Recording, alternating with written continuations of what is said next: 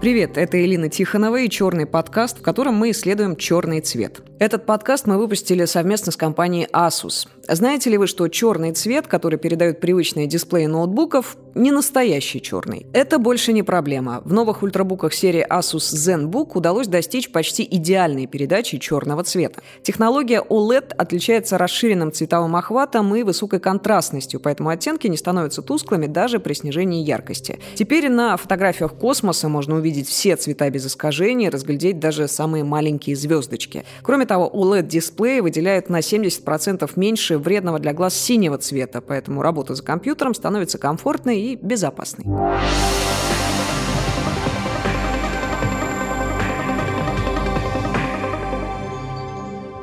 Чтобы не перепутать, бабушка назвала первого новорожденного котенка Барсик, а второго утопила. Не очень смешная шутка, правда? Мы знаем. Дело в том, что сегодня мы поговорим о черном юморе, и это вот самая политкорректная шутка, которую мы смогли найти.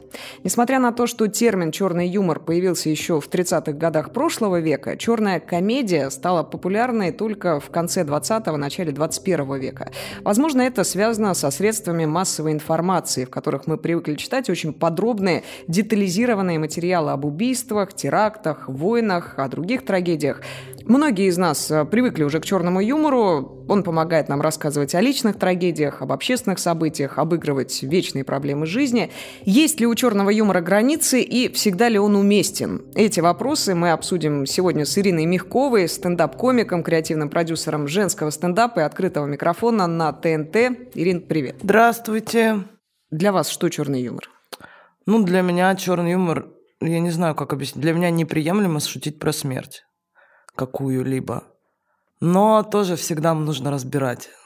Про какую-то можно, про вымышленную можно. Про настоящую, наверное, я пока не понимаю этого, я не готова. Мне кажется, сейчас вообще размыты уже границы э, юмора в плане, что черное было раньше, а раньше было, я думаю, что все черное. Раз вот такую политкорректную шутку единственную вы смогли найти. Я думаю, что черный юмор или нет, это уже субъективное мнение. Для кого-то это банальная шутка про смерть, а для кого-то это ну, перебор. Вот черный юмор это же перебор. Это кому как, действительно, это, вот. это совершенно дело вкуса. Ну, то есть для вас черный юмор это, это такая не, не очень. Ну, не знаю, есть темы, на которые штука. я сама не буду никогда шутить. Это смерть. Это смерть, это рак например. Болезни, да. там какие-то физические увечья. А, ну, не, ну, какими-то физическими увечьями я могу и пошутить, почему нет? Вот я, например, палец сломала на ноге, что я обязательно про это напишу. А это же увечье, увечье. Он синий. Ну, то есть, все это, смотря как еще шутить, смотря кто шутит, смотря как, где и, и почему вообще. Много, э, на ваш взгляд, удачного черного юмора? Я думаю, что сейчас да. Сейчас стало больше. Потому что грани юмора. Ну, то есть сейчас стало больше вещей, о которых шутить можно. Короче, как можно, как только много людей начинают шутить на какие-то темы, это при, ну как, это становится нормой, как с языком. Узус норма. Вот это становится нормой. И уже это не воспринимается как черный. Какие-то раньше шутки про какие-то там половые органы, назовем это так. А, все шутки ниже пояса назывались шутки ниже пояса. Сейчас это жизнь. Сейчас люди разговаривают об этом в жизни и, разгов... и шутят, соответственно, об этом а, со сцены. С другой стороны, были же и в нашем пионерском э, детстве вот эти вот э, стишки-страшилки, помните? Я не знаю, могу ли я процитировать, э, ну, из серии там самый простой анекдот «нет глазок, нет мультиков», «нет ножек, нет мультиков». Да. Помните? То есть, да. то есть это было, это входило в нашу жизнь просто... Детская причем. Детская, детская. Очень много черного юмора почему-то, и исследователи, социологи это отмечают, связано с детьми. Ну, вот это я, к сожалению, не психолог, не отвечу, но мне кажется, э, вот такие шутки... Вообще, когда происходит что-то плохое, страшное, какие-то трагедии. Э, когда происходит, например, кризис в стране, э, есть такая фишка, что на телевидении остаются передачи юмористические, и семейные сериалы остаются на телевидении в момент кризиса. Ну, кстати, сейчас тоже, да, именно потому, что в, в самый страшный момент э, человек хочет быть семьей и посмеяться над тем, что происходит. Вот, поэтому, и я думаю, что вообще поэтому появился черный юмор. Поэтому людям легче посмеяться над чем-то ужасным, чем чтобы не сойти с ума. Это психотерапия, по да. сути. Черный это... юмор – это психотерапия, такой способ переосмыслять те трагедии, Любой которые юмор вот рядом. это психотерапия, любой. Ты смеешься над собой, ты смеешься над проблемами.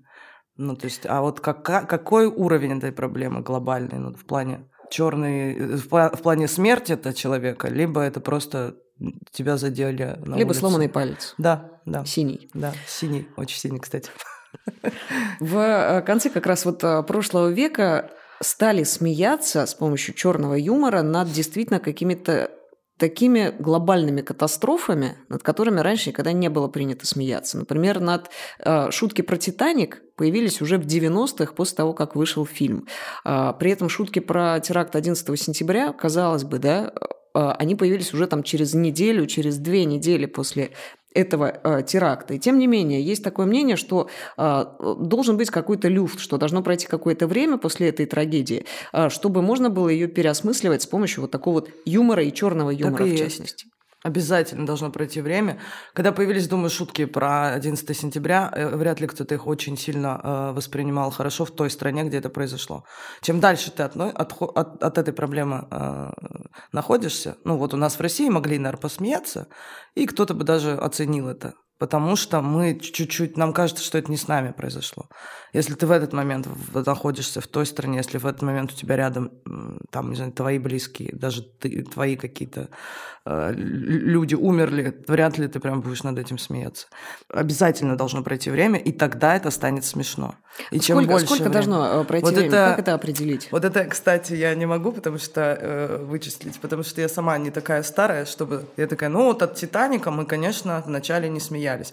То есть нужно быть свидетелем какой-то вот такой трагедии, понять, когда это уже можно... Я не знаю, это вот, видимо, может от объема людей э, погибших или от чего-то, я не знаю, от чего это зависит, но время должно пройти. Вообще любой, смотрите, вот когда пишешь юмор, ну, грубо говоря, я э, развелась 11 лет назад. Первую шутку я смогла, написать я смогла и через год после развода. А вот реально смешную и реально, когда ну, смешно, это самое важное. Я ну, где-то лет только через шесть написала. То есть, хотя это была, ну, как бы, ну, трагедия же моя личная.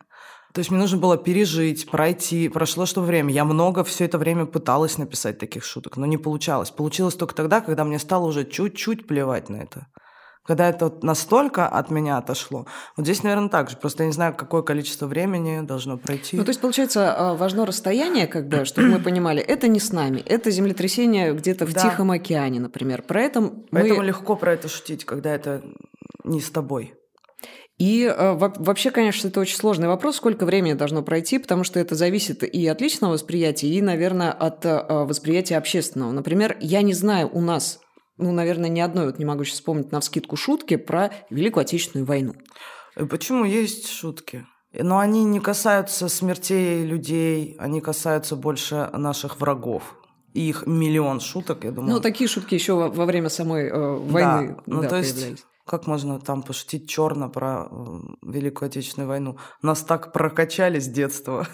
Всеми фильмами и рассказами и все При такое. этом, опять же, про э, даже самый Василия Ивановича человек. Списька и вообще там про, про Колчака даже, да, куча анекдотов, куча шуток. Да. Можно ли шутить э, о чем-то, с чем, э, о какой-то очень важной проблеме, с которой лично вы никогда не сталкивались? Не знаю, это, э, окей, развод был, там, не знаю, домашнее насилие, нет, теракт. невозможно. Это мое мнение, тоже не, не могу сказать, что нет, нельзя никому не делать так. Э, мое мнение, что нельзя. Пока ты... Вот есть такая фишка, что если ты это не прожил, ты об этом не сможешь рассказать смешно. Потому что ты не владеешь информацией, ты не знаешь, какие чувства это вызывает. В какой-то момент мы, я когда еще автором работала, мы писали одному комику, неважно, по графику нам нужно было быстрее написать, э, что вот сейчас у него дочка будто в детский сад пошла, а она еще не пошла. И у нас не получалось написать, потому что предполагать, как там будет, это невозможно. А вот когда она уже пошла, вообще легко все написалось. Ну, то есть, поэтому тут также нельзя написать, а тем более на какую-то серьезную тему, ну, как мне кажется, пока ты сам с этим не столкнулся. Потому ну, что то есть, если у тебя бабушка, мнение. твоя личная родная бабушка не топила котят, ты как бы не должен шутить про котят. Нет, ну это, смотрите, топить котят – это уже какой-то шаблон. Это как футбольная сборная России плохо играет, топить котят. Есть какие-то вот такие моменты, которые, они уже не воспринимаются людьми как черный юмор, потому что это настолько ишучено и превратилось вот в шаблон. Вот стопить котят, э, если, конечно же, у меня бабушка бы утопила котят, я бы по-другому об этом рассказывала.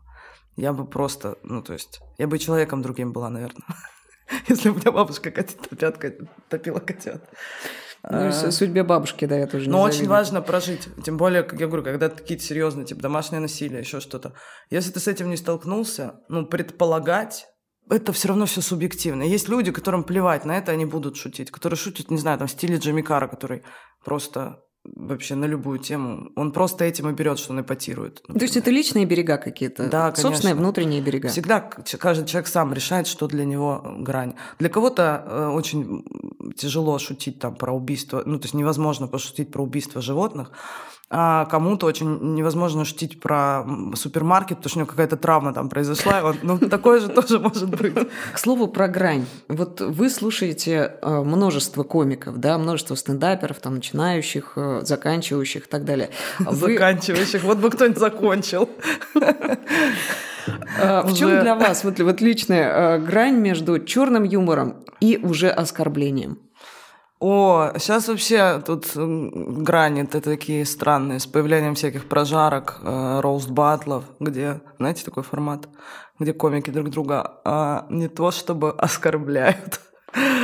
Они, конечно, говорят, что а это что, это все шутки, но я клянусь, каждый из них потом идет и страдает из-за этого. Поэтому я вот, например, ну, отказываюсь все время участвовать в таком. Вообще я знаю, как тяжело там же самые смешные шутки, самые больные. Поэтому, а каждый из них говорит, да ничего страшного, ничего страшного. Я знаю много человек, которыми я потом сидела, они говорили, это вообще, я еле отошел. Это интересно. После смерти Иосифа Кобзона многие пользователи постили фотографии детских пирамидок. Мем с Кобзоном и этими пирамидками стал популярен еще в 2015 году, когда певец подарил эту игрушку ребенку больному раком. В 2018 году, когда Кобзон скачался, люди напомнили об этом странном поступке. Это, как и другие кощунственные комментарии фотографии, принято считать интернет-троллингом. Однако здесь черный юмор можно рассматривать и как защитную реакцию. Когда человек умирает, возникает как личная, так и коллективная травма. Если с представлением о личной травме мы более-менее знакомы, то коллективная здесь работает работает как реакция общества на потерю своего участника. И хоть социум сейчас слишком велик, чтобы отрабатывать уход каждого, след от смерти остается. С травмой от потери, личной или общественной, справляются совершенно разными способами, и троллинг в адрес усопшего, как ни парадоксально гротескно это бы не было, один из них. На ваш взгляд, зачем мы здесь прибегаем к этому троллингу, насколько это уместно и что, собственно, получает человек, который вот этим занимается? Вообще все эти хейтеры, троллеры, или как их там правильно называть, это больные люди. Ну, это мне объясняли, потому что я тоже по поимела э, некий опыт с такими людьми. Ему очень плохо. Я не знаю, зачем по поводу смерти Кобзона. Я думаю, что ты тут, знаете, тоже такой... Кобзон, он же так превратился в какой-то момент в такого персонажа. Он же персонаж. Поэтому люди его, наверное, не воспринимали как реального человека. Они вообще всех медийных людей воспринимают как э, каких-то ненастоящих людей. То есть, а то, что у всех есть чувства, у всех есть там семьи, не знаю, родители, дети, все что угодно, они это не воспринимают. Поэтому, наверное, ну, проще э, направить всю свою злобу на человека медийного. Но как мне объяснили, это, это очень несчастные люди. Очень несчастные, злые люди, которым так плохо, что они хотят, чтобы всем вокруг было плохо. И, и, и самое важное тут никогда не отвечать на, на, никогда не реагировать на них. Потому что все, что они хотят, чтобы на них среагировали. Как только он получит ответ, что да, да, тебя услышали, вот тогда ему становится хорошо а ему хорошо делать не нужно. Троллинг умерших – это все-таки немножко такая отдельная история. И я-то хочу вот на что вас вывести. Возможно ли, что люди таким образом проживают трагедию? Нет. Вот по поводу, если по конкретно этой ситуации, как мне кажется, вообще нет. Это именно, они не воспринимают его как человек уже. Кобзон. Для них это мультик, понимаете? И они с, э, смеются над мультиком. А Н- некое же... отстраненное явление. Ну, Когда... сейчас э, чем жестче ты будешь шутить, тем всем кажется круче. Потому что сейчас такое направление. Если все-таки эта трагедия имеет э, к тебе отношение, то есть это не мультик, не какое-то явление, да? Если это... кто-то из родственников, э, Да. то, наверное, это реакция защитная. Конечно, Вот э, я сейчас процитирую внезапно Зигмунда Фрейда, который считал, что юмористическое удовольствие проистекает из сэкономленных эмоциональных затрат. То есть у человека закончились чувства, он больше не может переживать, у него нет сил, у него иссякла эмпатия уже всякая. И он переходит к черному юмору как действительно к защитному какому-то средству верно. совершенно. Все верно. Но это думающий человек. А то, что происходит в интернете, это недумающие люди. Это люди, которые просто ла-ла, как собаки, знаете, вот полаять, покричать. Ирин, а вам лично э, приходилось прибегать к черному юмору для того, чтобы пережить какую-то трагедию личную, какую-то неприятную очень ситуацию? Нет. Я, вот я смотря, тут, я говорю, тут смотря что подразумевается под черным юмором. Шутить над смертью нет, не могу, не хочу и не буду. Не нравится мне такое. Я хочу быть хорошей для себя. Ну, то есть э, себя любить, а не ради там публики что-то там переходить какие-то границы, которые мне, которые я считаю невозможно перейти. Мне кажется, элементы черного юмора могут быть и в самой иронии, когда мы облажались в чем-то, да, и э, нам так э, переживательно, так стыдно, так неловко за это, что мы э, предпочитаем над собой посмеяться, причем иногда в самых резких таких формах. Ну, это любая шутка, тут не черного юмора касается. Это я когда-то участвовала в Comedy Battle, а там был приз 5 миллионов. Я очень хотела их выиграть, потому что мне нужна была квартира в Москве. Я очень сильно хотела. Я человек, который, ну, очень адекватный, приземленный. А, Но я шла на те- техничку, это вечеринка, где мы проверяем а, материал, мимо церкви, и думаю, зайду-ка, поставлю свечку за Comedy Battle. Думаю, никогда никому об этом не расскажу. Поставила, вышла, думаю, а чуть не расскажу. Сейчас пойду и расскажу прям сразу. Вот мне очень стыдно было, а потом я думаю, ну, намного круче, если, ну, потому что это такая бредовая ситуация, зная меня, что я вообще не такой человек. Ну все, и там у меня потом был блог, собственно, который помог мне выиграть эти деньги. Но, но было, я думаю, Свечка-то помогла, а? Мне Да, интересно, помогла кто-нибудь как юмор вообще. ставил свечку за Comedy Battle Вот вообще, в принципе, именно в мире? такая шутка у меня и была первая. Я говорю, первый человек, который поставил свечку за Comedy Battle. Если мы перейдем к черному юмору в кино, к вот этой вот черной комедии, она была сумасшедше популярная, на пике популярности в начале нулевых. Особенно были популярны такие а, фильмы-пародии на классические ужастики. Много мы с вами примеров таких знаем. И вот эти комедии однотипные достаточно, они вдохновили еще одно явление – пранкинг, то есть вот этот розыгрыш. Вот на наш взгляд, можно ли пранкинг отнести к черному юмору, и почему нам нравится смотреть на чужие а, страдания, когда кто-то падает, как-то травмируется? Ну, во-первых, это мужчинам больше нравится, когда вот бомж в луже валяется, кто-то подскользнулся неудачно. Я как-то, сколько, сколько я знаю женщин, э, которые занимаются юмором, как минимум, нам никому это не весело. Мы как-то поспокойнее. Это вот почему-то мужская фишка, я заметила, чуть что в приколе должно быть чуть-чуть больно. Вот в любом и в жизни, и чтобы это было видео какое-то. Пранкинг, он же не только, ну то есть, он же, вот, вот это не черный юмор точно, но боль он приносит э, сильную. Потому что была такая передача «Созвон» в Ютубе делали на Label.com, где звонили людям, тебе говорят, какие слова вставлять э, в, значит, в твою речь, и что ты должен попросить у этого человека. Ну, там, звонишь куда-то, там, заказываешь какой-то, э, в, в торт ты заказываешь торт на похороны кого-то. Ну, так, такие вот ситуации. Я не знаю, когда вы смотрите, есть такое чувство, когда ты переживать начинаешь. Вот я не знаю, это, это не испанский стыд, а что это? Когда тебе просто так, зачем вы это все делаете? Мне обманывать людей не хочется, а там приходится обманывать людей. Еще немножко про то, как черный юмор отзеркаливает и рефлексирует нашу реальность. Да, 20-й год, там, начало 21-го, они, мягко говоря, очень богаты на разные там, события. Коронавирус, пожары, выборы, протесты. И несмотря на все это, люди стали шутить больше. Там в Твиттере, в ТикТоке огромное количество примеров, когда люди шутят даже про смерть близких, про молодость, проведенную в четырех стенах, это про самоизоляцию, там, про Третью мировую войну. А, опять же, обращение к черному юмору именно в такой вот очень непростой период жизни. Это э, Защитный тоже попытка механизм. эскапизма, да, и бегства от реальности какого-то. Это защитный механизм, иначе мы бы все сошли с ума. Ну, то есть шутить про коронавирус и изоляцию не считаю я это каким-то черным юмором, потому что это, наверное, черный юмор, если у тебя кто-то из родственников умер, и ты про это вот так рассказываешь. Вот это для меня жесть. Что, сколько времени должно пройти, что у тебя в голове должно пройти, чтобы ты про это шутил. Вот, это, ну, это мое мнение. Это вообще как, вот знаете, в, в, раньше войны были, а на, наш, на наше поколение выпала э, пандемия. Тоже страшная, тоже непонятная, и мы ничего не можем контролировать.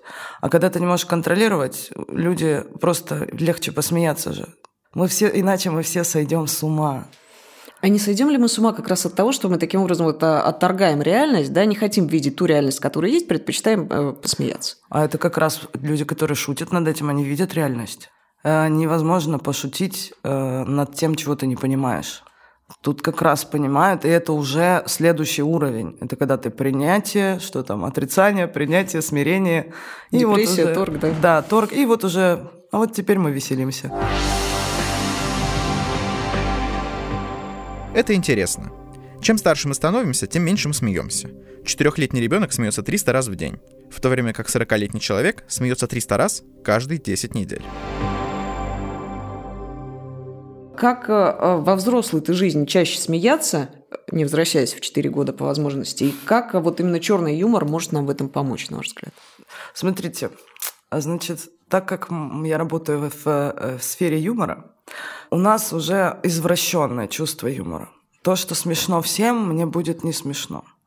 Вот тут как раз иногда черный юмор, когда мы только своими людьми собираемся. Вот тут у нас как раз он-то и повеселит. Вот только в этой компании, где только комики, и мы все понимаем, если в такой компании оказывается человек, который не относится к юмору, он потом обычно выходит в шоке от того, как мы общаемся. Потому что для нас ну, это профдеформация, это, наверное, уже профдеформация, потому что все, что обычным людям смешно, нам не смешно. Отличную штуку вы подметили. Действительно, есть же огромный пласт профессионального черного юмора. Угу. У журналистов есть свой черный юмор, который обычным людям нельзя рассказывать, просто да. не поймут. У врачей есть собственный черный юмор, наверное, в любой профессии. Скорее всего, я уверена, хирурги, ой-ой-ой, как смеются на операции. Лучше нам это не, не, не слышать с вами никогда. Но это профдеформация. Это же, я говорю, любой человек с улицы сойдет с ума. У нас были такие ситуации.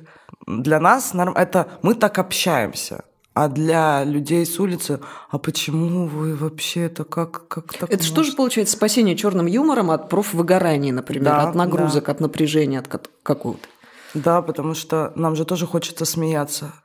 Ирина, последний вопрос. А можете рассказать о своей самой удачной черной шутке, может быть, о самой неудачной или о той, которую зрители не совсем поняли или она у них много вопросов вызвала?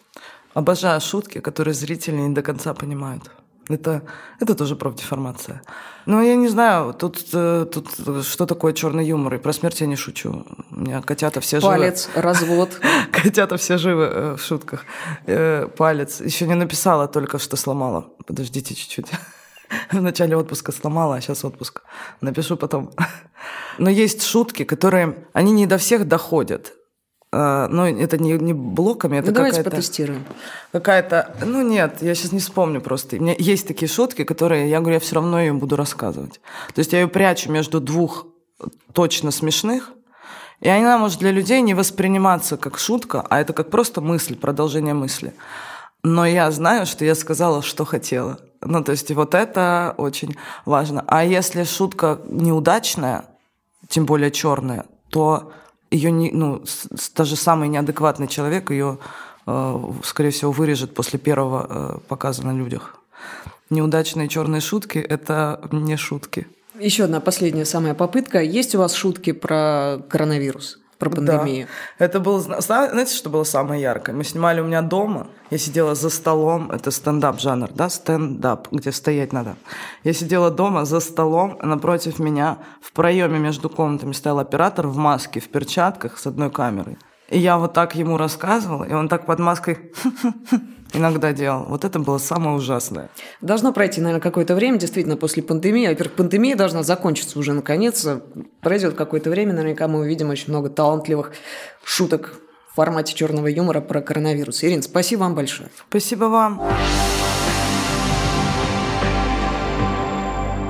Это была Элина Тихонова, черный подкаст от РБК и Асус, в котором мы исследуем черный цвет. Подписывайтесь на подкаст на всех площадках, ставьте оценки, пишите комментарии и не забывайте делиться с друзьями, которым также интересен черный цвет, как нам. Пока. Пока.